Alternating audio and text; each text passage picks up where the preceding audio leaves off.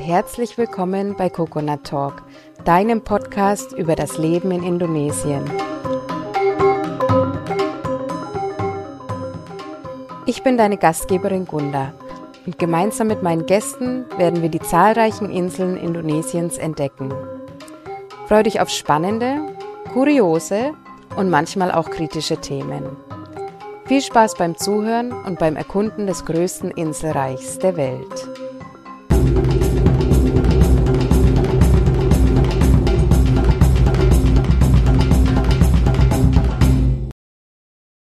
Ja, Salamat Datang und herzlich willkommen zu unserer heutigen Folge bei Coconut Talk.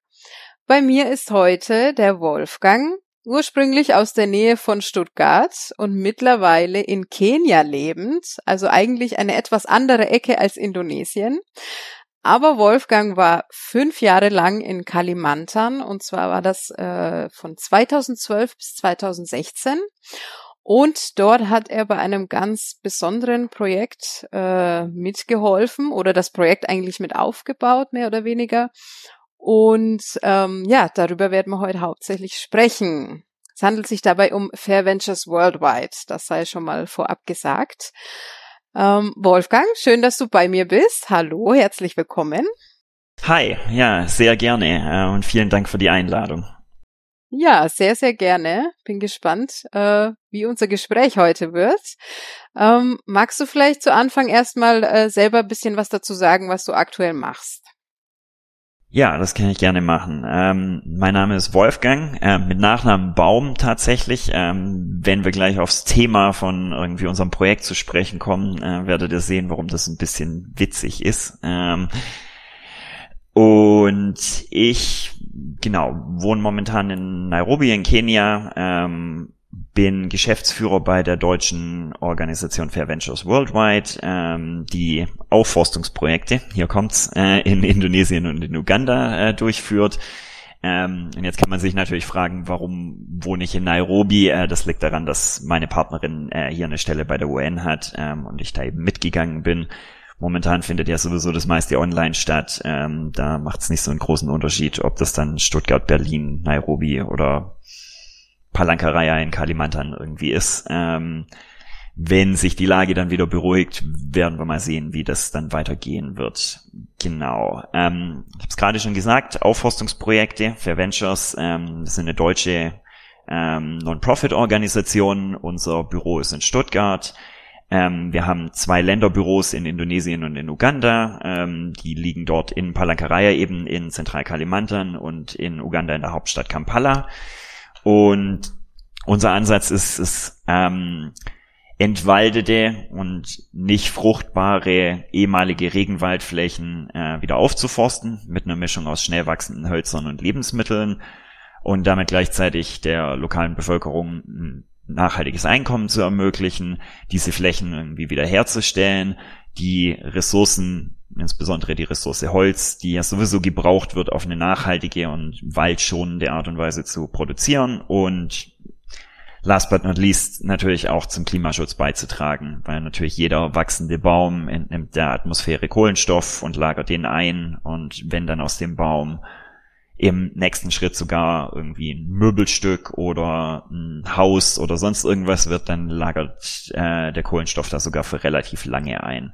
Und das ist eigentlich auch noch so unser zweites Themenfeld, so die Arbeit an der ne, Wertschöpfungskette Holz, also zusammen mit Unternehmen, was entstehen daraus für Produkte, was könnte man da gegebenenfalls noch Neues machen. Äh, Deutschland, Österreich, Schweiz ist ja tatsächlich irgendwie so eine der fortgeschrittensten Regionen beim Holzbau. Äh, da gibt's viel Wissen äh, bei uns in der Region, das in anderen äh, Ländern so nicht vorhanden ist. Das heißt, da können wir auch viel irgendwie über Wissenstransfer machen, ne? Schulungen, ähm, Kontakte herstellen, ähm, Unternehmen vernetzen und diese ganzen Sachen. Ja, das ist so, also wirklich in der kleinsten, kürzesten, denkbarsten Form irgendwie, was wir tun. Äh, da ist natürlich schon auch, auch mal ein bisschen mehr dran, aber da gehen wir dann vielleicht gleich noch drauf ein.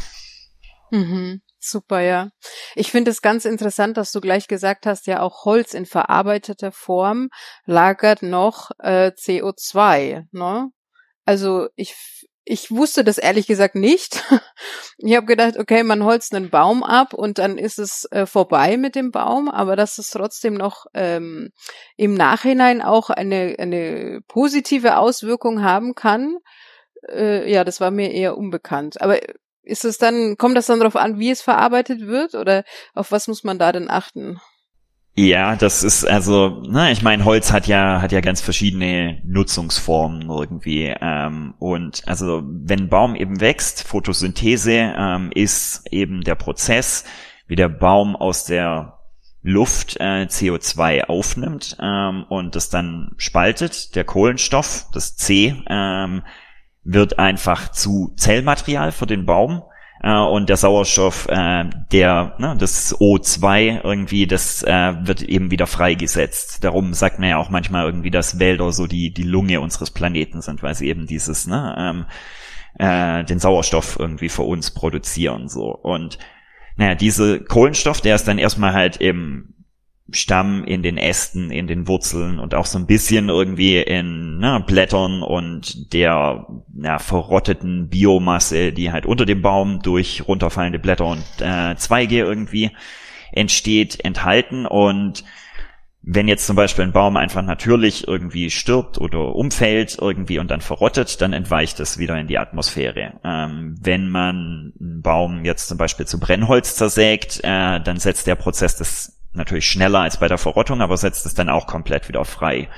Ähm, wenn man das jetzt aber hingegen wirklich dauerhaft irgendwo verbaut und dauerhaft muss jetzt nicht heißen für immer so, sondern aber halt vielleicht für 10 Jahre oder 20 Jahre oder 50 Jahre oder im Fall von so manchem deutschen Fachwerkhaus auch mal 500 Jahre, ähm, dann bleibt das eben tatsächlich da drin enthalten irgendwie. Und das ist, ne, das ist der Unterschied, wenn man irgendwie, na, wenn man einen Baum aufzieht, nimmt er CO2 auf, wenn man ihn dann verbrennt, zum Beispiel setzt das wieder frei. Das heißt, er ist im Endeffekt ist dieser Prozess neutral. Wenn man irgendwie Kohle aus der Erde irgendwie verbrennt, dann wird der CO2 freigesetzt, das irgendwie vor Millionen von Jahren irgendwie eingelagert wurde.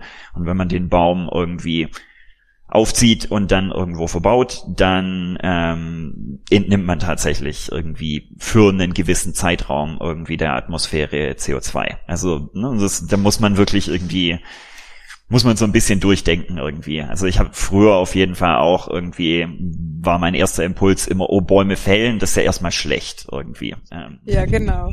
Mhm, mhm. Abholzung auf gar keinen Fall, lass die Bäume stehen. Ja, ja. Genau. Ja, interessant. Mhm. Jetzt sind wir schon voll in die Materie eingestiegen. Wirklich direkt um, ähm. irgendwie so zum, zum super technischen Thema. um, ähm, jetzt fangen wir nochmal am Anfang an. Mhm. Wie bist du denn überhaupt dazu gekommen, zu, äh, ja, zu Fair Ventures Worldwide überhaupt gestoßen am Anfang?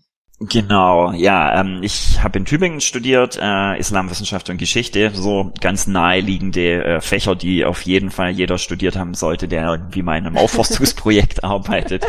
Ähm, und war dann in meinem Auslandsjahr in Ägypten, habe da irgendwie bei einer lokalen NGO irgendwie freiwillig mitgearbeitet und habe dann irgendwie nach und nach verstanden, so okay, ich möchte eigentlich so in die Entwicklungszusammenarbeit gehen, äh, beruflich und habe dann dort irgendwie noch mal ein Praktikum gemacht, habe dann ähm, direkt, nachdem ich in Deutschland war, mich eben im süddeutschen Raum umgeguckt, wer macht da irgendwie was und habe da die ja, habe da eine Organisation gefunden, Swiss Contact Germany, ähm, und das war im Endeffekt ähm, unser Geschäftsführer Johannes Schwegler, äh, der auch heute noch dabei ist, ähm, damals war die Organisation eben noch Tochter von einer Schweizer Stiftung. Äh, mittlerweile sind wir unter anderem Namen dann auch unabhängig.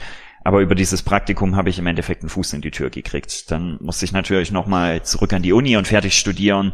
Und als ich dann fertig war, ähm, sind wir wieder ins Gespräch gekommen und es hat sich herausgestellt, dass ähm, eben genau dieser, ne, diese Unabhängigkeit von Swiss Contact irgendwie da im, ähm, im Raum steht, dass wir darum auch eigene Projekte ähm, jetzt aufbauen möchten und dass der Johannes gerne irgendwie was in Indonesien anschieben würde, weil er eben zu dem Land auch eine enge persönliche Verbindung hat. Er hat da mit seiner Familie acht Jahre gewohnt, von Mitte der 90er bis in die frühen 2000er.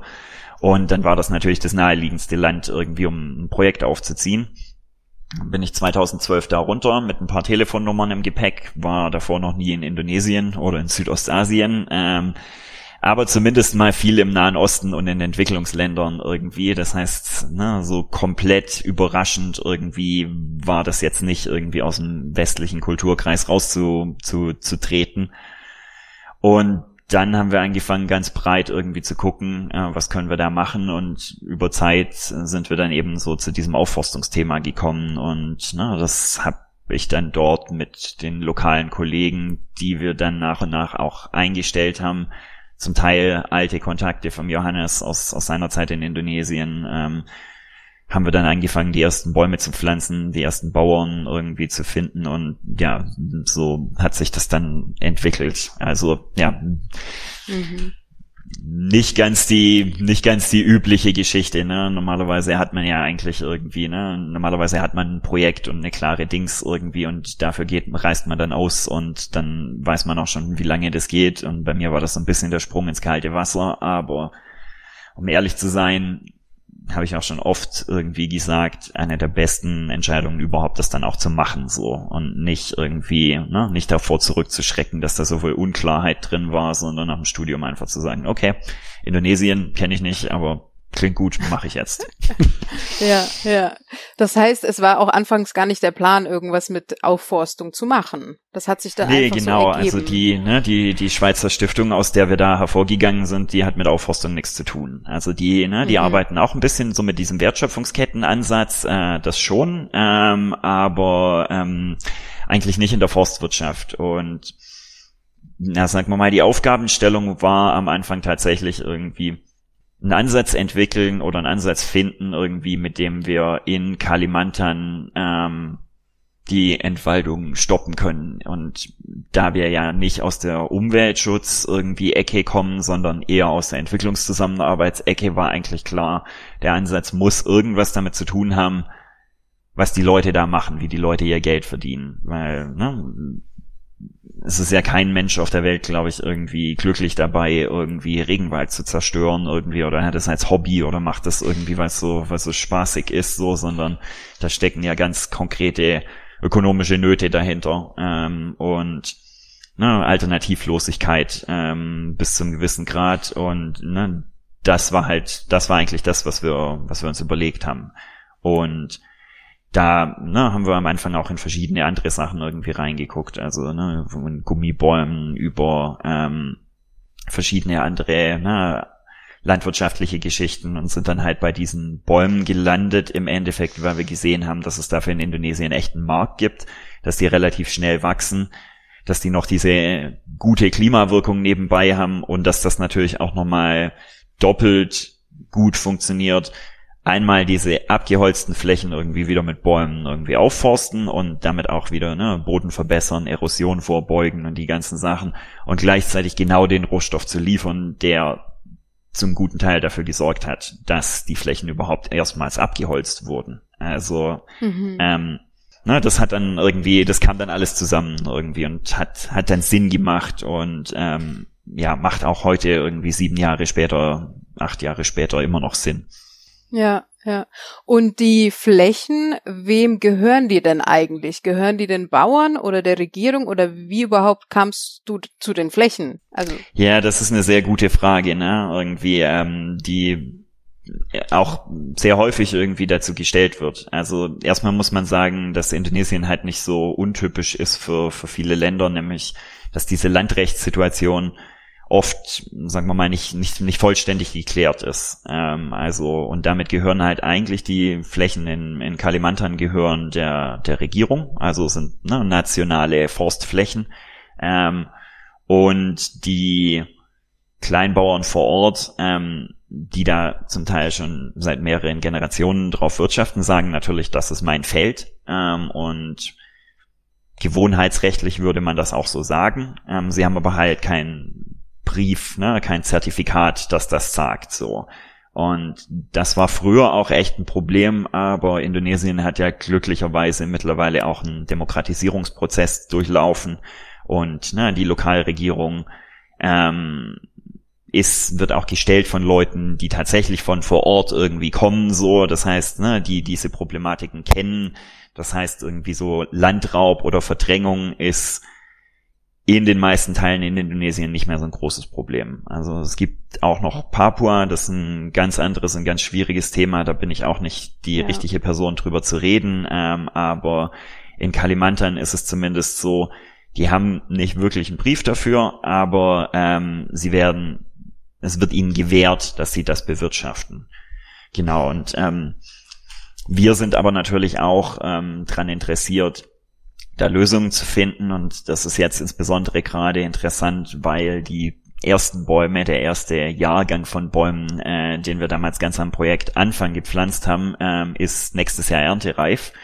Und wenn man die ernten will und dann tatsächlich auch nachweisen will, dass das Holz legal ist, ähm, muss man natürlich auch nachweisen, von welcher Fläche das kommt und wem diese Fläche gehört. Ähm, das heißt, jetzt müssen wir uns wirklich diese Frage stellen und es gibt jetzt wirklich auch Prozesse von Regierungsseite, wie man so eine Flächen dann registrieren kann. Und ähm, ja, mittlerweile sind es relativ viele Bauern, mit denen wir arbeiten. Also wir sind jetzt bei 1300. Ähm, und unsere Hoffnung ist halt, dass wir das jetzt irgendwie in ein paar großen Schwüngen im Endeffekt, also die Legalisierung kriegen und dass der Prozess, der einzeln für jedes einzelne Feld irgendwie viel zu aufwendig und kompliziert ist und für, ne, für die Bauern irgendwie nicht zu durchdringen, dass wir denen einfach aufgrund dessen, dass wir da so viele Flächen haben und dass da wirklich ein Rohstoff irgendwie produziert wird, den die Industrie sehr schätzt, äh, wo auch die Regierung irgendwie dahinter steht und sagt, ja, das ist ein, ne, ein Baustein irgendwie so für die zukünftige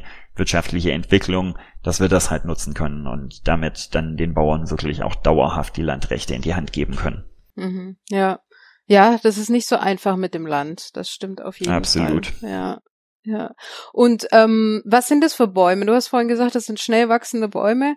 Mhm. Ähm, ja, wie heißen sie denn? Was sind das für Bäume? Genau, also die sind zum, ne, wir verwenden nicht nur eine Art und die meisten sind eigentlich im, im Westen nicht bekannt irgendwie. Die bekannteste mhm. ähm, würde so ein, ne, also ein Holzhändler in Europa würde es wahrscheinlich kennen unter Albizia oder Albizia mit Z. Ähm, Im Indonesischen heißt die Art Sengon ähm, und das ist halt ja eine sogenannte Pionierbaumart. Also man kann sich das so vorstellen, wenn irgendwo ein Stück Wald ist und dann gibt's irgendwie irgendeine Disruption, also Erdrutsch, Überflutung, Feuer, irgendwas, was eben ne, dazu führt, dass dann irgendwie ein Stück Wald äh, zerstört wird. Wenn man dann ganz lange und ganz geduldig ist, dann regeneriert sich das ja irgendwann auch. Und die Pionierbäume sind eben die, die, die da als erstes kommen irgendwie. Und die haben halt die Eigenschaft, dass sie relativ schnell wachsen und dass sie auch mit nicht idealen Boden äh, Konditionen zurechtkommen so. Und das macht es natürlich ziemlich ideal irgendwie für den ne, für den Ansatz irgendwie den wir da fahren. Ähm, Genau, und schnell wachsend heißt eben auch leicht. Ähm, und darum sind so die Anwendungsfälle für diese äh, Hölzer sind eigentlich ähm, hauptsächlich so, ne, Sperrholzplatten, Tischlerplatten, diese, ne, man nennt diese ganze Familie irgendwie technische Holzprodukte, von denen werden ja einfach ziemlich viele produziert für, ne, für Möbel, für Innenausbau, für Verschalungen zum Betongießen irgendwie, also rauf und runter gibt's da Anwendungsfälle und in vielen davon ist das leichte Gewicht ein totaler, ne, ein totaler Vorteil. Also wenn man jetzt so zum Beispiel das Interior für ein Caravan oder für einen Zug oder für ein Schiff irgendwie macht, dann ist das natürlich, ne, umso leichter das Material, umso ähm, leichter das Gefährt, äh, umso weniger braucht man irgendwie einen Strom oder, äh, oder Benzin oder was auch immer. Ähm, und darum gibt's auf jeden Fall Märkte, die ganz explizit nach diesen Sachen suchen und das ist natürlich gut, weil damit haben die Bauern dann auch die Möglichkeit zu verkaufen. Mhm, super, ja. Ja. Das heißt, ihr ähm, schult einfach die, die Bauern auch, ihr gebt ihnen die Werkzeuge in die Hand, also das Wissen, mhm. das sie brauchen, und dann ähm, kümmern sie sich selber um ihre Felder Und genau. Äh, Genau, das ist im Endeffekt unser Ansatz so. Also ne, irgendwie Trainings durchführen, wo es wirklich dann um das ganze Ding geht von ne, Baumpflanzen oder Feld vorbereiten, Baumpflanzen, Baumpflegen, äh, Unkraut ähm, bis Ernten ähm, und gleichzeitig natürlich auch die ne, das ganze Thema so Setzlingsproduktion und Verteilung, ähm, mhm. weil das ist natürlich ne das ist so voll die krasse Qualitätsschraube so. Also wenn die Setzlinge aus der Baumschule gut sind irgendwie, werden die Bäume richtig gut. Wenn die schlecht sind so, dann haben die Bauern eigentlich keine Chance. Das heißt, das haben wir auch relativ früh verstanden, dass wir in dem Ding auch irgendwie selber tätig werden müssen und nicht einfach auf gut Glück hin irgendwas irgendwo zusammenkaufen. Ähm, und genau, aber die, ne, die ganze Arbeit tatsächlich auf der Fläche, das machen äh, die Bauern und die sind dann auch letztendlich Nutznießer von, äh, von dem Holz, wenn es denn ab nächstem Jahr äh, zum Verkauf kommt. Genau, die Idee ist natürlich dann, ne, dass das dann nicht abgeholzt wird und dann war es ein schönes Projekt, sondern dass danach dann wieder gepflanzt wird. Weiter geht, ja. Und du hast auch vorhin schon mal was gesagt von Nahrungsmittel anpflanzen. Also es geht nicht nur um Bäume, sondern mhm. ihr habt da auch, ähm, genau, noch den Fokus auf Nahrungsmittel. Wie sieht das denn aus? Genau, also ähm, weil es gibt so, ne, es gibt so ein Konzept, das betreiben so traditionell eigentlich ganz schön viele Leute rund um die Welt. Das ist ne, Agroforstwirtschaft, also Agriculture, Landwirtschaft und, und Forstwirtschaft irgendwie kombiniert. Und das heißt eigentlich nur so, dass, dass man halt irgendwie ein landwirtschaftliches Setting hat, irgendein Feld ähm, und in irgendeiner Form sind da Bäume integriert. Manchmal stehen die irgendwie einfach außenrum als ne, ähm, entlang der Grenze von so einem von so einem Feld. Manchmal steht, ähm, ich habe jetzt letzte Woche irgendwie hier ein paar Kleinbauern besucht in Kenia, die pflanzen dann halt mitten in ihr, ne, in ihr Feld, wo dann irgendwelche Kürbisse wachsen, dann steht da halt ein, ähm, ein Mangobaum oder ne, ein Avocadobaum irgendwie mittendrin. Ähm, und also in Borneo, wie wir es da machen, ist es eigentlich so, dass, dass das wirklich ne, Reihen von Bäumen sind und dazwischen dann einfach verschiedene andere Sachen angepflanzt werden. Ähm, Kakao, ähm, Gemüse. Ähm, wir haben mittlerweile auch ein paar Obstbäume irgendwie, die, ne, die da noch mit reinkommen. Ähm, Chilis, äh, Ingwer, äh, Cassava. Ähm, also ist auch so ein bisschen den Kleinbauern selber überlassen. Also wir unterstützen sie dabei, aber wie viel sie da machen wollen, ähm, ist ihnen auch so ein bisschen selber überlassen, weil im Gegensatz zu den Bäumen, die so am Anfang mal ein bisschen mehr Arbeit machen, aber dann halt einfach für sich selber so wachsen, ähm, ist halt Landwirtschaft tatsächlich was, wo man eigentlich ne, jeden Tag, jede Woche irgendwie ziemlich viel Arbeit reinstecken muss. Und manche Leute haben die Zeit und die machen das gern und ähm, die haben dann ganz viel dazwischen gepflanzt und andere, ähm, für die ist irgendwie, ne, ist das Feld so mehr so eine Nebenbeschäftigung. Die sind dann halt, ne, die, die haben irgendwie einen Laden oder so und haben halt aber auch noch ein Stückchen Land von irgendwie, ne, in der Familie und pflanzen da dann die Bäume drauf. Und die machen dann manchmal auch keine Zwischenfrüchte rein. Ist ja aber auch in Ordnung, ne? Das, also, das soll ja möglichst irgendwie, unser Ansatz will eigentlich immer möglichst gut irgendwie auf die Bedarfe von jedem Einzelnen eingehen. Ähm, und darum ist da auch so ein bisschen Spiel drin, irgendwie, wie die das dann, ne, wie die das dann machen wollen. Ja, ja. Damit es auch langfristig irgendwie äh, von Dauer ist, gell, muss man ja auch mhm. die, die Leute dazu motivieren und ihnen auch äh, so, ja, Unabhängigkeit irgendwo geben, ne? Dass sie das selber entscheiden können. So mit gutem Gewissen, denke ich.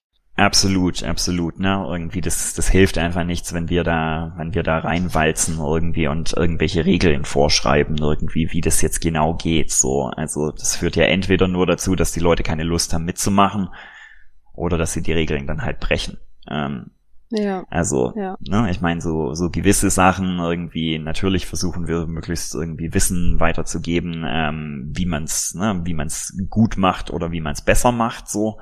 Ähm, aber da ist natürlich trotzdem immer noch so ein bisschen Eigenverantwortung für jeden Bauern muss da dabei sein. Ähm, also ob er dann tatsächlich irgendwie, keine Ahnung, rund um den frisch gepflanzten Setzling irgendwie in den ersten paar Wochen wirklich drauf guckt, dass da kein Unkraut wächst oder ob er das dann nicht macht. Ähm, das, man könnte bestimmt rumfahren und alles kontrollieren irgendwie, aber das halte ich nicht für, ne, das halte ich nicht für zielführend irgendwie. Da muss die Verantwortung, ähm, muss da schon vorhanden sein. Ja, ja. Aber es scheint ja auch ähm, gut angenommen zu werden, oder? Wenn es ja schon so erfolgreich ist. Also die, die Kleinbauern, die, die sind ja bestimmt damit auch zufrieden. Also wir haben auf jeden Fall den Eindruck so, ähm, ne, im ersten Jahr, als wir wirklich ganz am Anfang waren, irgendwie war es was schwierig, irgendwie ein paar, sagen wir mal, mutige Freiwillige zu finden, die das irgendwie mit uns ausprobiert haben. Ähm, und aber schon im zweiten Jahr irgendwie wir hatten Glück irgendwie, so zwei von den Feldern aus dem ersten Jahr lagen an der Straße und die haben super performt so und dann standen da halt nach einem Jahr irgendwie drei Meter hohe Bäume drauf. Das war das wow. beste, die beste Werbung irgendwie, die wir uns haben vorstellen können so. Und seitdem haben wir eigentlich immer viele Interessenten ähm, und also wir arbeiten jetzt gerade in zwei Landkreisen und sind jetzt so am überlegen, irgendwie, ob wir noch einen dritten irgendwie für nächstes Jahr oder spätestens dann übernächstes Jahr irgendwie dazu nehmen, so, weil wir einfach sehen, die Nachfrage ist da und genau, es kommt natürlich auch immer so ein bisschen drauf an, irgendwie, ob wir es finanzieren können. Wir können nicht einfach sagen, okay, und jetzt machen wir irgendwie Setzlinge für alle ähm, und natürlich können wir auch nicht an allen Orten in Zentralkalimantan gleichzeitig tätig sein, aber wir versuchen natürlich schon, das Programm nach und nach auszubauen und möglichst vielen irgendwie die Möglichkeit zu geben, da mitzumachen. Und also umso mehr Leute da dann auch mitmachen in Zentralkalimantan, umso besser ist es dann auch für das Gesamtsystem, weil irgendwann wird das Holz ja geerntet und dann wird das irgendwo weiterverarbeitet und naja, die Weiterverarbeitung findet momentan noch größtenteils in, in Zentral- und Ostjava statt und Unsere Hoffnung ist aber natürlich irgendwie, wenn genügend Rohmaterialien da in Kalimantan auf der Fläche stehen, dass wir dann vielleicht eins von den Unternehmen, mit denen wir auch schon eine Weile irgendwie arbeiten, da irgendwann auch davon überzeugen können, so ja eine Fabrik in Palankaraya anzusiedeln. Das wäre natürlich gut, weil dann hätte man ne, kürzere Transportwege irgendwie, es würden mehr Arbeitsplätze in Kalimantan entstehen ähm, und ja, man hätte mal ein Beispiel dafür geschaffen, dass Kalimantan nicht immer nur der Ort ist, an dem irgendwelche Sachen produziert werden irgendwie und Weiterverarbeitung und Wertschöpfung findet dann woanders statt, weil das ist ja wirklich, ne, irgendwie mit dem Tropenholz, mit der Kohle, mit den Eisenerzen, mit dem Palmöl, mit dem Gold irgendwie. Also kann man ja, ne, die Liste ist endlos irgendwie. Ist eigentlich immer nur ein rohstoffproduzierendes Gebiet gewesen und hatte nie irgendwie Großverarbeitung oder Industrie. Ja, ja. Kannst du einschätzen, was aus den Flächen geworden wäre, wenn ihr nicht gekommen wärt? Also hätten die Bauern das dann irgendwie, äh, weiß ich nicht, weiter bepflanzt oder hätten die das verkauft oder Wäre da jetzt ja, schon eine gute Frage auf jeden Fall. Nee, genau. Also ich glaube wirklich irgendwie auf einen guten Teil davon wäre Palmöl. Ähm, mhm. Weil in Indonesien war jetzt die letzten Jahre irgendwie dieses, ne, dieses Moratorium für neue Konzessionen irgendwie. Das heißt, es wurden keine neuen Konzessionsflächen vergeben, dankenswerterweise. Aber da geht's ja nur um diese großen 25.000 Hektar Flächen, die ein Unternehmen sozusagen bei der Regierung beantragt und dann irgendwie für eine gewisse Zahl von Jahren irgendwie bewirtschaften darf irgendwie. Also ne, es gab kein zusätzliches, äh, es gab kein generelles ähm, Verbot irgendwie Palmöl anzubauen oder irgend sowas. Und dadurch, dass es eben keine neuen Konzessionen gab, haben die Unternehmen irgendwie nach anderen Flächen gesucht und haben vielerorts halt auch Bauern irgendwie das Land abgekauft oder irgendwie sind mit ihnen in irgendwelche Partnerschaften reingegangen, dass, ne, dass da dann Palmöl draufkommt und äh, dass, dass sie das dann aufkaufen, irgendwie so eine Geschichten. Andere Flächen, vermute ich, würden bis heute einfach brach liegen.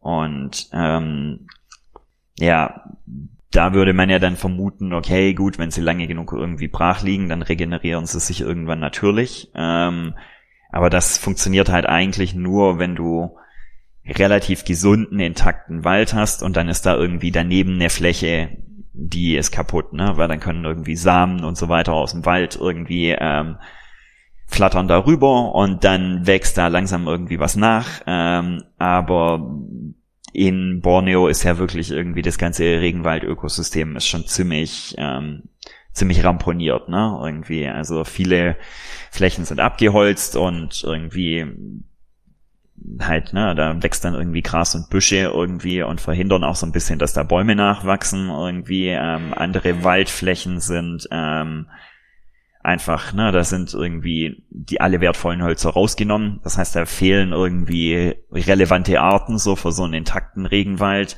Und dann gibt's natürlich schon auch noch so kleine Inseln irgendwie mit mit intaktem Regenwald dazwischen. Ähm, aber die schaffen es eben jetzt nicht irgendwie dann sozusagen irgendwie ne, alles andere da wieder zu bevor, ne, die Regeneration irgendwie zu, zu unterstützen.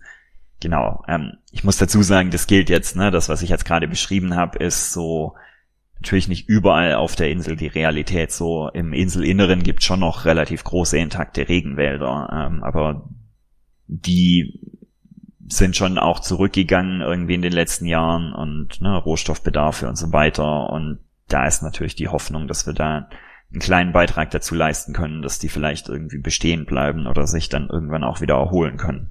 Hm. Ich denke, es ist unglaublich wichtig, da Alternativen aufzuzeigen für die Einheimischen, weil, ähm, also ich weiß nicht, woher ich die Info habe, aber ich habe auch schon äh, gehört, dass ja Palmölanbau äh, ja doch sehr lukrativ auch sein kann für Kleinbauern, also dass es ja doch irgendwo sehr begehrt ist, was ja im ersten Mal für uns schockierend sich anhört. Ähm, und ja, ich denke, das ist unglaublich wichtig, denen eine Alternative dann aufzuzeigen, ne? dass sie nicht irgendwann dann alles ja verkaufen.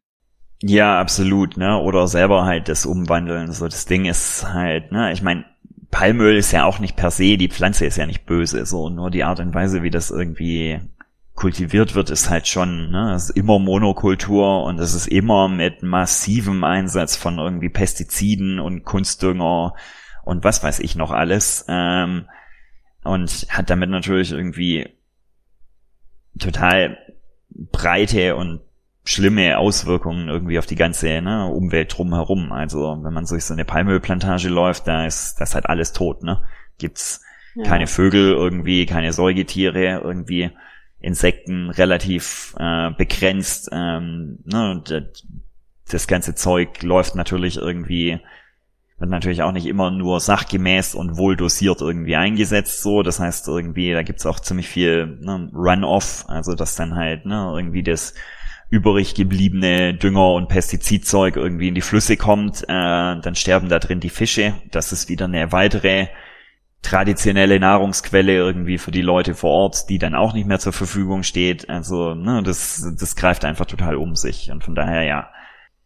Aber was wir auch gefunden haben, ist, dass viele Leute das schon halt auch so sehen. Ähm, also, ne, dass mhm. irgendwie, okay. dass dass sie zwar sehen, ja, damit kann man Geld verdienen, aber das hat auch sehr jede Menge irgendwie Konsequenzen, die man sich so nicht wünscht und dass die Leute darum relativ offen für alternative Vorschläge sind, die eben nicht ihre Lebensgrundlagen gleichzeitig unterminieren.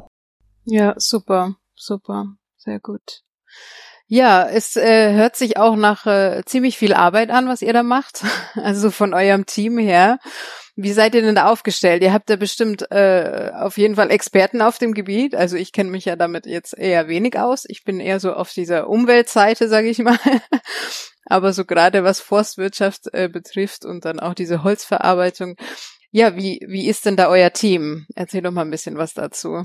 Genau, naja, ich habe es ja vorhin schon gesagt, ne, irgendwie, ich bin, naja, ich bin jetzt auch nicht so unbedingt irgendwie ein Forstwissenschaftler. ähm, ich habe natürlich irgendwie in den letzten acht Jahren viel dazu gelernt, so, ähm, aber das ist ja auch nicht meine Rolle, ne? Irgendwie, also ich glaube, so vom Bildungshintergrund sind tatsächlich Forstwissenschaftler irgendwie die, die größte Gruppe irgendwie uns in unserem Team. Wir sind insgesamt so 60 Leute. Im Schwerpunkt natürlich in Indonesien und Uganda. In Deutschland sind es weniger als 10. Ähm, in den beiden Ländern jeweils so 25. Und also wir setzen sehr stark drauf, tatsächlich ähm, Einheimische einzustellen. Ähm, ne? Also es gibt ja in der Entwicklungszusammenarbeit oft auch so dieses Ding, dass dann halt irgendwie ähm, europäisches Fachpersonal irgendwie äh, in der Welt rumgeschickt wird. Und ich muss ja zugeben, ich habe ja so auch angefangen, ähm, aber wir haben ganz bewusst irgendwie mittlerweile drauf gesetzt, eben wirklich dann relativ junge Leute vor Ort irgendwie einzustellen, ähm, die lange an uns zu binden und die dann weiter zu qualifizieren. Und das hat dazu geführt, dass wir jetzt gerade tatsächlich auch ne, unter den ganzen Corona-Bedingungen, wo niemand reisen konnte, irgendwie sind wir, was so das Bäumepflanzen angeht, ziemlich funktionsfähig geblieben, weil halt wirklich die Teams irgendwie vor Ort äh, da verwurzelt waren ähm, und da niemand irgendwie ja, im Lockdown irgendwie 5000 Kilometer von zu Hause weit weg irgendwie äh, Zustände bekommen hat und dann nach Hause gehen musste. Irgendwie, das, das hat uns sehr geholfen. Genau. Und also wir haben wir haben einen Holzingenieur in Uganda sitzen ähm, und also der ist Schweizer und ähm, wir haben immer mal wieder äh, eine Forstwissenschaftlerin äh, aus den USA, die äh, in Indonesien ist, irgendwie, die aber halt so einen Daten, Datenverarbeitungs-, Kartierungsschwerpunkt hat. So tatsächlich die, die Kernaufgaben irgendwie Setzlinge produzieren, Bauern trainieren, Setzlinge verteilen, Bauern betreuen, irgendwie, das sind, das sind tatsächlich Einheimische in beiden Ländern. Mhm, mhm. Ja, das hat dann auch mehr, also länger Bestand, ne, mit Einheimischen, definitiv. Genau. Mhm. Und ähm, wie ist es denn, wenn jemand sagt, oh, das, also wenn die Situation wieder normal ist, man möchte da mal mithelfen oder irgend sowas in Richtung Freiwilligenarbeit, kann man das bei euch auch machen? Also sagen wir es mal so, dadurch, dass wir ja selber irgendwie ähm, die Bäume nicht pflanzen irgendwie so, ne? Das ist ja, das ist so, glaube ich, das, was irgendwie, wo wir auch schon öfters die Anfrage hatten, wo irgendwie Leute, ähm, ne, wo Leute irgendwie ähm, bei uns mithelfen wollten, die hatten sich dann halt vorgestellt, dass sie nach Borneo fahren und da Bäume pflanzen irgendwie. Ja. Ähm, aber ähm, also wenn jemand daran Interesse hat, ich kann gegebenenfalls wahrscheinlich schon irgendwelche Bauern vermitteln irgendwie, aber das ist ja dann, ne, das ist die Aufgabe der Bauern, so, dann, dann müsste man eigentlich beim, beim Bauern einen Freiwilligendienst machen und nicht bei Fair Ventures.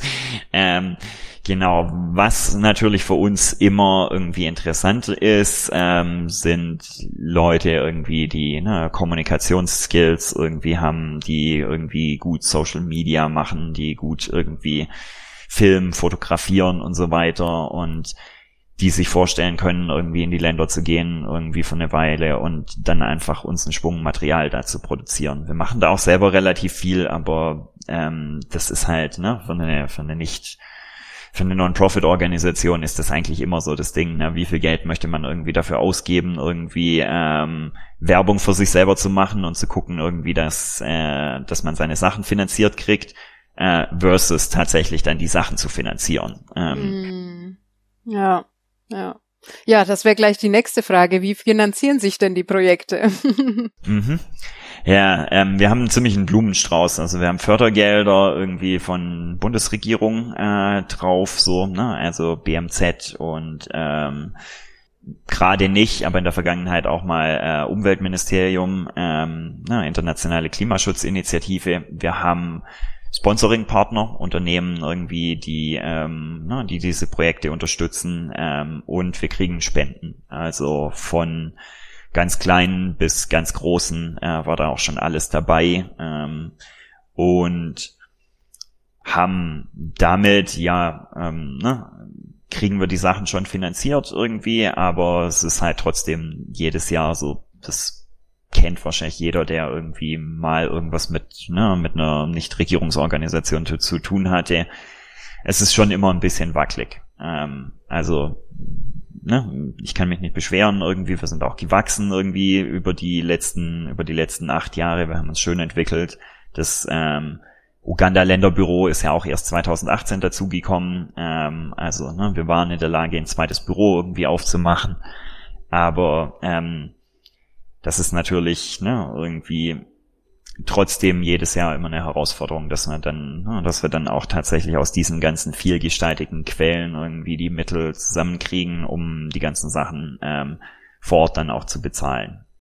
Das heißt, am leichtesten kann man euch auch einfach mit einer Spende unterstützen. Genau, genau. Also das ist ja. jederzeit hoch willkommen. Äh, da gibt's auch mehrere Optionen. Irgendwie auf unserer Website fairventures.org äh, kann man sich das aussuchen. Ähm, ne, monatliche Unterstützung, einmal Unterstützung, Geschenkurkunden jetzt vor Weihnachten. Ähm, wir machen mittlerweile auch aus ähm, in Zusammenarbeit mit einem Schokolatier ähm, aus Kakao aus unserer Projektregion ähm, eine Urwaldschokolade, bei der dann 50 Cent für jede verkaufte Tafel zurück in unser Projekt fließt. Ähm, das wäre vielleicht für ne, irgendwie ähm, für Geschenke und ähm, so weiter wäre das vielleicht auch ganz interessant. Ähm, aber Genau, Spenden sind natürlich hochwillkommen und am besten immer eigentlich wiederkehrende, dann eher kleine Beträge, aber dafür wiederkehrend, weil die Stabilität, das ist halt, das ist eigentlich das Beste, wenn wir wirklich ein bisschen Planungssicherheit haben, so. Ja, ja, verständlich, ja. Ja, schön. Ähm, was ist denn noch für die Zukunft geplant? Also speziell jetzt Kalimantan. Ihr habt ja da auch äh, noch ein Projekt mit ein paar Millionen Bäumen, habe ich gehört. Genau, ein paar Millionen Bäume, ja. Ähm, wir haben damals irgendwie, als wir angefangen haben, und das war ja wirklich ein kleiner Anfang, haben wir irgendwie unsere erste Phase irgendwie so äh, One Million Trees genannt, so. Ähm, einfach oder unser Projekt ähm, und das erschien uns damals als eine abstrus hohe Zahl irgendwie und so voll das ambitionierte Ziel, dass wir vielleicht erreichen wir das irgendwie in zehn Jahren, aber aber wir wollten halt damit kommunizieren irgendwie wir wir wollen da was bewegen. Wir wollen nicht irgendwie, ne, wir wollen da nicht irgendwie 100 Bäumchen verteilen und uns dann auf die Schulter klopfen und sagen, jetzt haben wir ein gutes Projekt gemacht, so. Ähm, und wir haben dann tatsächlich irgendwie ähm, Anfang 2020 äh, haben wir die Millionen Setzlinge verteilt gehabt an die Bauern irgendwie Toll. und ähm, dann haben wir halt in demselben Spirit irgendwie gleich gesagt, alles klar, jetzt brauchen wir das nächste halsbrecherische Ziel und haben gesagt, so jetzt machen wir 100 Millionen Bäume irgendwie. Und wow. das ist natürlich irgendwie, ne, das ist völlig, ne, eine völlig krasse Dimension und das wird auch eine gute Weile brauchen irgendwie dahin zu kommen, irgendwie, wenn das überhaupt funktioniert. Aber was wir halt schon auch gemerkt haben, wir haben in den ersten acht Jahren, wir haben, wir haben super viel gelernt irgendwie. Wir sind, ne, wir sind effizienter geworden irgendwie. Wir haben weniger Ausfälle irgendwie an allen Stationen des Weges irgendwie und wir haben einfach auch, ne, wir haben Partner irgendwie, wir haben andere Modelle, ähm, wie wir pflanzen, so. Von daher, es ist nicht ganz so krass, wie es sich anhört, aber schon doch noch ziemlich, äh, ziemlich, ziemlich herausfordernd wird es, ähm, genau. Aber ja, das, das scheuen wir auch nicht. Das, ne, das, das, das wollen wir auch irgendwie, ähm, weil ich meine, ne, eine Million Bäume klingt halt auch erstmal so viel, so, aber das sind halt, das sind tausend Hektar, so, das ist ne, irgendwie ja. mhm. für die ganze Welt ist das ein, ne, also ist ein, ist ein Nadelstich irgendwie ähm, und also selbst, selbst für Borneo ist das halt so ein, so ein Tropfen auf dem heißen Stein. Wenn man da wirklich was bewegen will, dann muss man groß denken, so. Ja. Ja, ja, und man muss sich hohe Ziele setzen, damit man die dann auch erreichen kann. Ne? Absolut, also, genau, das, absolut. Äh, irgendwie. Ja, und, und ihr, ihr wächst ja weiter, hast du ja auch gesagt. Genau, und also es wird auch in diesem ganzen Bereich von, von Aufforstung, ne, irgendwie, ich meine, mittlerweile so vom Hintergrund von Klimawandel wird ja immer ganz viel irgendwie darüber geredet, irgendwie, dass, dass das so eins von den guten Mitteln ist, und das stimmt ja auch, ne, weil, also, die meisten anderen Mittel irgendwie reduzieren ja erstmal einfach CO2-Emissionen, ne? also wenn ich irgendwie wenn ich meinen Strom von Kohlekraftwerk auf Windkraftwerk irgendwie umstelle, dann gehen die Emissionen runter irgendwie, aber ja. das heißt, es wird weniger CO2 in die Atmosphäre gepumpt, so, aber und Bäume sind halt eigentlich das einzige gangbare Mittel, wie man aus der Atmosphäre wieder CO2 rausziehen kann, so. Ähm, ja.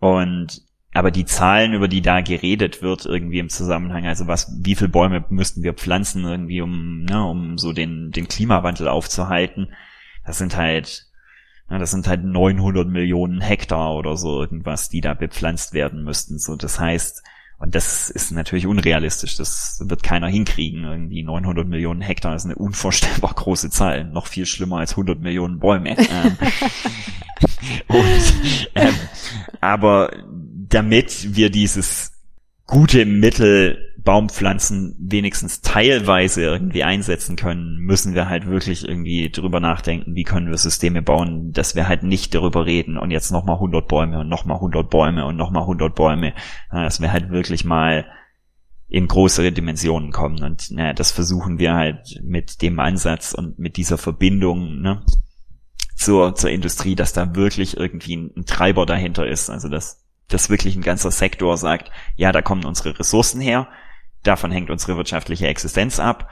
Ähm, also müssen wir auch dafür sorgen, dass da immer aufgeforstet wird und dass da immer nachgeforstet wird. Ähm, ja, ja, super, ja. Sehr guter Ansatz auf jeden Fall.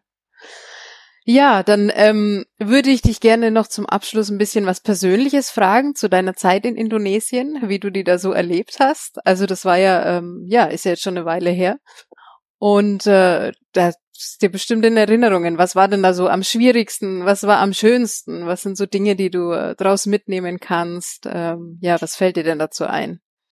Ja, ich habe es ja vorhin schon gesagt, irgendwie, also die, ne, die, die nach Indonesien zu gehen, war ein Sprung ins kalte Wasser, aber eine der besten Entscheidungen überhaupt so. Also ähm, ich glaube schon, ähm, dass der ne, der Einstieg in Indonesien war sicherlich nicht ganz leicht. Ne? Irgendwie, ich bin von der Uni gekommen, irgendwie habe in Tübingen irgendwie Geisteswissenschaften studiert. Das ist ja schon auch eine relativ spezielle Bubble so irgendwie. Und ähm, dann Borneo und Kleinbauern, ähm, das war sicherlich, ne, irgendwie da dann wirklich irgendwie zu gucken, so, okay, wie, ne, wie interagiert man mit den Leuten irgendwie, einfach sich da, ne, sich da reinzufinden irgendwie.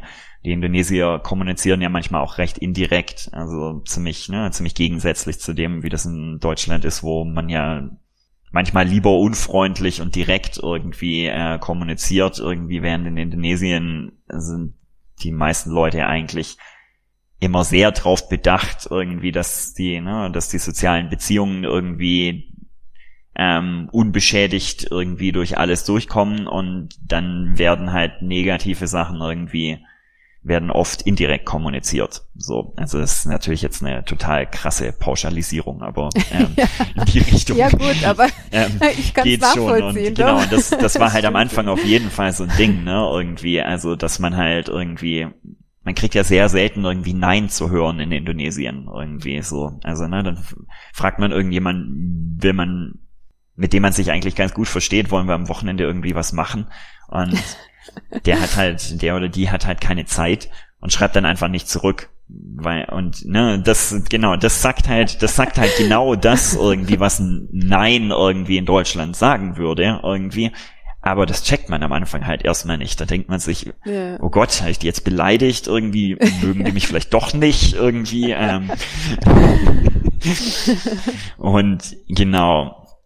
Und ich habe ja auch, ne, irgendwie, ich habe direkt eigentlich angefangen zu arbeiten und habe dann irgendwie so ein bisschen so Abendkurse Bahasa gemacht, aber habe das halt irgendwie so Kraut und Rüben mäßig irgendwie tatsächlich dann ähm, in meinem Arbeitsalltag irgendwie halt einfach nach und nach gelernt so ähm, und damit halt nie so richtig formellen Sprachunterricht gehabt so und ähm, habe dann da halt auch keine Ahnung, ich weiß nicht, ähm, kennst du, der Quad und Keras, ne? Beides irgendwie ja, stark so, ja. irgendwie steht so im Wörterbuch unter stark so. Nur das eine ist wirklich stark im eigentlichen Sinne und das andere ist halt stark und intensiv im totalen negativen Sinne irgendwie so. Das, ja. ne, das wird irgendwie auf Leute angewandt irgendwie, die, die einfach irgendwie ne, die sich nicht im Griff haben irgendwie und die total, ne, die jähzornig sind irgendwie so, ähm, habe ich dreimal falsch gemacht und irgendwie über irgendwelche Leute und irgendwelche Sachen gesagt, dass sie, dass sie krass sind irgendwie.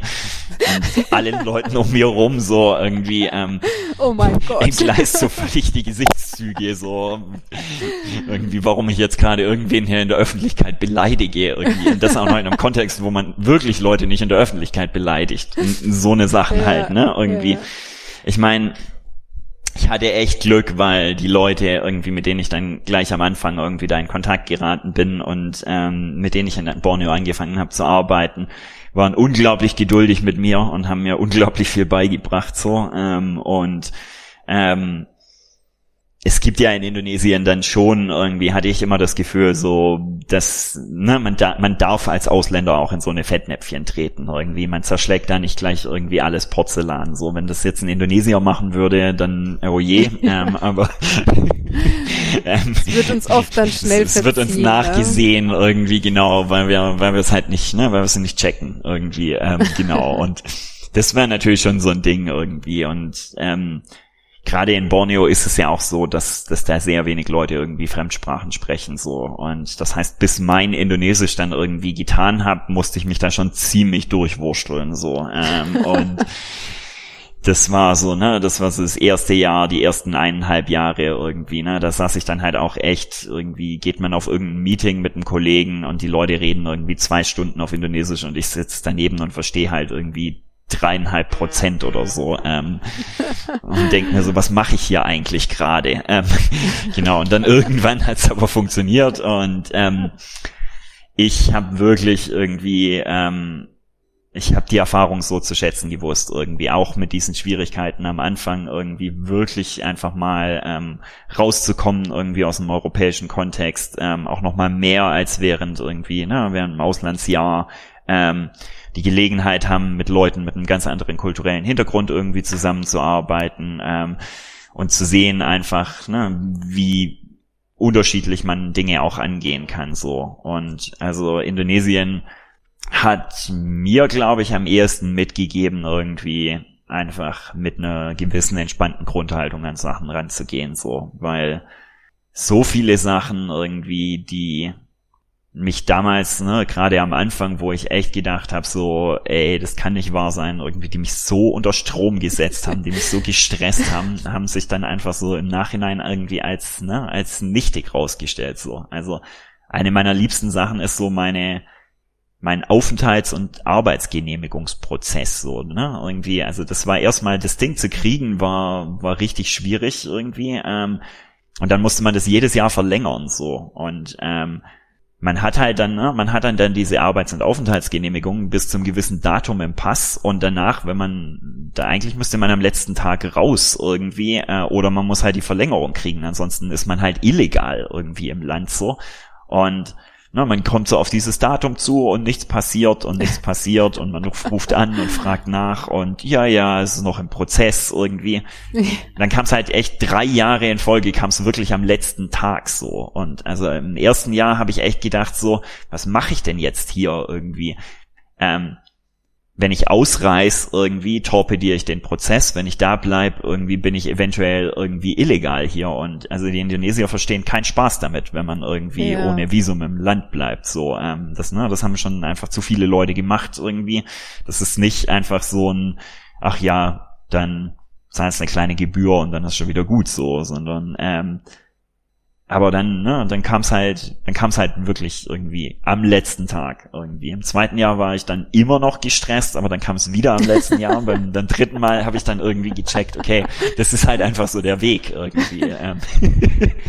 Und, ja, man, äh, man wird gezwungen, das zu lernen einfach. Was anderes bleibt einem ja nicht übrig, ne? So, Absolut, also. genau. Und also das habe ich halt schon echt auch mitgenommen irgendwie, so dass, ne, irgendwie, dass, dass so Krisensituationen und davon war ja jetzt die letzten letzten zwei Jahre irgendwie auch echt, hatte man genug irgendwie, dass ich da so ein gewisses Grundvertrauen habe, das wird sich schon, das wird sich schon irgendwie regeln, irgendwie, ähm, man muss, ne, nicht passiv, das, das meine ich gar nicht so. Man kann natürlich schon irgendwie was tun, aber sich nicht zu stressen, sondern irgendwie zu denken, so, ja, das, das wird schon irgendwie hinhauen. Das ist natürlich auch so für, ne, irgendwie für die, für die Art von Arbeit, die ich jetzt tue, ähm, auch mit der, ne, mit der gestiegenen Verantwortung jetzt in der Geschäftsleitung ist das natürlich nicht so, ne?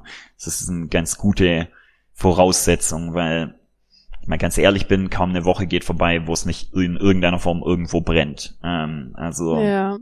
ne, irgendwie, ich meine jetzt neben dem ganzen Corona-Zeug irgendwie hatten wir im Sommer in der Trockenzeit plötzlich klimawandelbedingte Starkregen in Kalimantan mit Überflutungen irgendwie so. Ähm, und plötzlich mussten irgendwie zig Sachen irgendwie umdisponiert werden. Irgendwie ähm, letzte Woche äh, haben wir unser Büro in Uganda irgendwie äh, zusperren müssen, weil es irgendwie zwei Terroranschläge irgendwie mit ungeklärtem Hintergrund irgendwie in Kampala gab. So ähm, und das sind natürlich alles so eine Situation, da muss man reagieren und da muss man was tun irgendwie. Aber wenn man sich dazu sehr stresst und in Panik verfällt, das hilft ja nichts irgendwie. Und also ja. das haben, hat mir wirklich Indonesien beigebracht, äh, da, da einigermaßen einen kühlen Kopf zu, zu bewahren. So. Ja, ruhig bleiben und das Urvertrauen äh, ja beibehalten. Ja. Das genau. ist doch ein genau. schönes Schlusswort für uns, oder? Das ja, passt doch, doch so zum Abschluss auf jeden hier. Fall. Ähm. Schön, ja. Wie wie geht's denn weiter? Also wie sind denn deine Pläne oder eure Pläne so so allgemein für die nächste Zukunft, wenn man da über Pläne machen kann? Außer die 100 Millionen Bäume ja, natürlich. Genau. Nee, also so aus Organisationssicht denken wir schon, dass ähm, so die ähm, na die ich glaube, die Welt wacht langsam auf gegenüber dem ganzen Klimawandelproblem irgendwie. Ähm, und auch wenn jetzt zum Beispiel Glasgow ja wieder nicht den, ne, also da der Klimagipfel wieder nicht den großen Durchbruch irgendwie äh, gebracht hat, ähm, sehen wir mittlerweile, dass relativ viele Unternehmen irgendwie da selber tätig werden wollen. Und ähm, das ist so die Richtung, in die wir uns jetzt auch entwickeln wollen. Irgendwie dann halt die Baumpflanzprojekte, den Klimaaspekt da wirklich genau zu dokumentieren und dann zu schauen irgendwie, dass man, ne, dass man die Bedarfe irgendwie und die Kapazitäten da zusammenbringt, ähm, weil das natürlich auch ne, irgendwie was ist, wo Stabilität irgendwie in die Finanzierung reinkommen kann ähm, und das ja ist ist tatsächlich wichtig für uns. Für mich privat ist es so, ich meine, wir sind jetzt seit März hier in Kenia. Ähm, ich denke, wir werden die nächsten paar Jahre hier sein und dann aber ganz sicher auch wieder nach Deutschland zurückkommen. Ne? Das war auch nach Indonesien waren wir dann auch erstmal viereinhalb Jahre in Deutschland und ähm, das soll auch so sein. Also ich habe mich nie als als Auswanderer verstanden irgendwie. Also ich finde ich habe immer noch einen, ne, einen starken Bezug zu, zu Deutschland, aber ich finde trotzdem irgendwie, wenn man die Gelegenheit hat, irgendwie auch an, in anderen Ländern zu leben, das ist so bereichernd irgendwie, die sollte man dann auch mal für ein paar Jahre ergreifen. Und von daher, genau. Aber wie das im Detail dann alles genau wird, das schauen wir dann, wenn es passiert. Wenn es soweit ist, genau, genau. Ja, schön. Ähm, du hast vorhin schon was von der Website gesagt. Also äh, ihr habt eine Website, die werde ich auch verlinken. Ich weiß nicht, kann man euch auf äh, Facebook und Instagram seid ihr da zum Beispiel auch Ja, vertreten? uns gibt's auf Facebook und auf Instagram. Ähm, und genau, also Fair Ventures worldwide. Ähm, es gibt auch noch ein paar andere Fair Ventures. Manche sind mit uns äh, verbandelt, äh, andere oh, nicht. Okay. Ähm, genau, aber Fair Ventures worldwide mit einem Logo, das so äh, ein Kreis aus äh, orangenen, roten und gelben ähm, Bestandteilen hat, das sind dann wir. Ähm, genau, und die Website ist fairventures.org. Auf Facebook und Instagram sind wir einfach unter Fairventures Worldwide. Okay, super. Ja, dann ähm, zum Abschluss letzte Frage. Was hast du während deiner Zeit in Indonesien aus Deutschland denn am meisten vermisst? Und auch äh, ja umgekehrt oder auch jetzt im Moment, was was gibt's da Spezielles aus Indonesien, was du vermisst? Ja, also ich meine natürlich in erster Linie sind es Leute irgendwie. Es, ja, es ist ja. sicherlich ganz ganz klar so. Ähm, dann war es sicherlich irgendwie in Deutschland, als ich dann wieder in Deutschland war, habe ich auf jeden Fall irgendwie das, ne, das, das indonesische Klima irgendwie vermisst und darum ja jetzt auch mit Kenia wieder ein tropisches Land. Also Winter ist einfach nicht unbedingt für mich. Ähm, ich finde es sehr gut, wenn es äh, rund ums Jahr T-Shirt-Wetter hat und ich komme gut ja. mit mit hohen äh, und auch ne, hohen Temperaturen und Luftfeuchtigkeit klar. So das das nehme ich immer gerne irgendwie. Ähm, und ja, dann sind so manchmal natürlich auch so ein bisschen Essenssachen irgendwie. Das Klischee will es ja, dass alle Deutschen im Ausland immer so unglaublich das deutsche Brot irgendwie vermissen. Das war's bei mir irgendwie nicht. Ähm, so guten Joghurt habe ich in Indonesien immer vermisst, oh, weil die, ne, ja. die Indonesier essen ja nicht so viele Milchprodukte, vertrag, tragen die meisten Südostasiaten ja nicht irgendwie. Das ja. fand ich auf jeden Fall. Und wann immer ich nicht in Indonesien bin, tatsächlich Tempe. Ähm, die, oh, Tempe, äh, die Super. genau, die gepressten Sojabohnen, ähm, die ne, also, wie Tofu, aber nicht wie Tofu, ähm, das es eigentlich nur in Indonesien gibt und das unglaublich gut schmeckt. Ja, ja, das stimmt. Ist auch mit eins meiner Lieblingsgerichte, ja. Alles, wo Tempe ja, drin ne? ist. genau, genau. Irgendwie ja. so die ganzen, na, die ganzen Blöcke eingebraten oder die in Streifen geschnitten mit, mit den Erdnüssen und den Chilis. Oh, so gut. Super. Ich werde später eine Runde für dich mitessen, ja. oh ja. kannst mir ein kleines Paketchen schicken. Ja, genau. Wäre ich auch nicht, würde ich auch nicht Nein sagen, so. Ja, ja, wenn es möglich wäre, gerne. Ja, ne, irgendwie, ja. das ist leider ja, na. ja, ich muss mal gucken irgendwie. Ich, ich habe irgendwie, ich habe gestern gehört irgendwie, äh, dass, dass hier bei der UN tatsächlich auch ein, zwei Indonesier arbeiten. Die müsste ah. man, die muss ich mal fragen irgendwie. vielleicht, vielleicht hat einer von denen irgendwie eine heimische Tempelproduktion. Ähm, ja, von ja. daher. Ja, also man kann es ja auch ganz gut selber machen eigentlich äh, genau, mit Sojabohnen. wenn man die ne? richtigen Sachen hat, genau, genau die Sojabohnen. Genau und und die Hefe oder oder den Pilz mhm, ja genau diese diese Pilzsporen so ähm. mhm, mhm, ja. Ja das wäre so die eine Möglichkeit. Mal gucken. Ja. genau ein kleines bisschen Indonesien in Ostafrika. Ja. super ja. Ja schön Wolfgang. Dann sind wir eigentlich jetzt schon äh, ja am Ende von unserem Gespräch. Es hat mich super gefreut dass es geklappt hat und ähm, ja, fand es jetzt auch ganz spannend und äh, finde es immer toll und wichtig, auch solche Projekte irgendwie in die Welt zu tragen und weiterzugeben. Und ich wünsche euch ganz viel Erfolg mit euren 100 Millionen Bäumen. Hoffen wir, dass das Ziel ganz schnell erreicht wird. Und ähm, auch für dich alles Gute in Kenia. Ja, herzlichen Dank dir. Nochmal danke für die Einladung. Hat mich sehr gefreut. Sehr, sehr gerne. Bis zum nächsten Mal. Tschüss. Tschüss. Das war Coconut Talk, dein Podcast über das Leben in Indonesien. Ich freue mich, wenn du beim nächsten Mal wieder dabei bist. Um keine meiner Folgen zu verpassen, klicke auf Abonnieren bei Spotify, Apple Podcasts oder wo auch immer du deine Podcasts hörst. Tipps und Informationen für deinen Aufenthalt in Indonesien findest du unter indojunkie.com, dem größten deutschsprachigen Blog über Indonesien. Dort hast du außerdem die Möglichkeit, dich in den Newsletter einzutragen und regelmäßige Updates zur aktuellen Situation sowie den Einreisebestimmungen zu erhalten. Falls du schon immer mal Indonesisch lernen wolltest, kann ich dir den Crashkurs für Bahasa Indonesia ans Herz legen. Er wurde speziell von Reisenden für Reisende entwickelt und erleichtert dir den Einstieg in die indonesische Sprache. Mit dem Gutscheincode COCONUT10 bekommst du 10% Rabatt auf deinen Kurs und dieser Podcast eine kleine Unterstützung. Auf der Website coconut-talk.com kannst du alle Folgen einsehen und Kontakt zu mir aufnehmen. Alle Links findest du außerdem in den Shownotes dieser Folge. Bis zum nächsten Mal. Sampai Jumpa!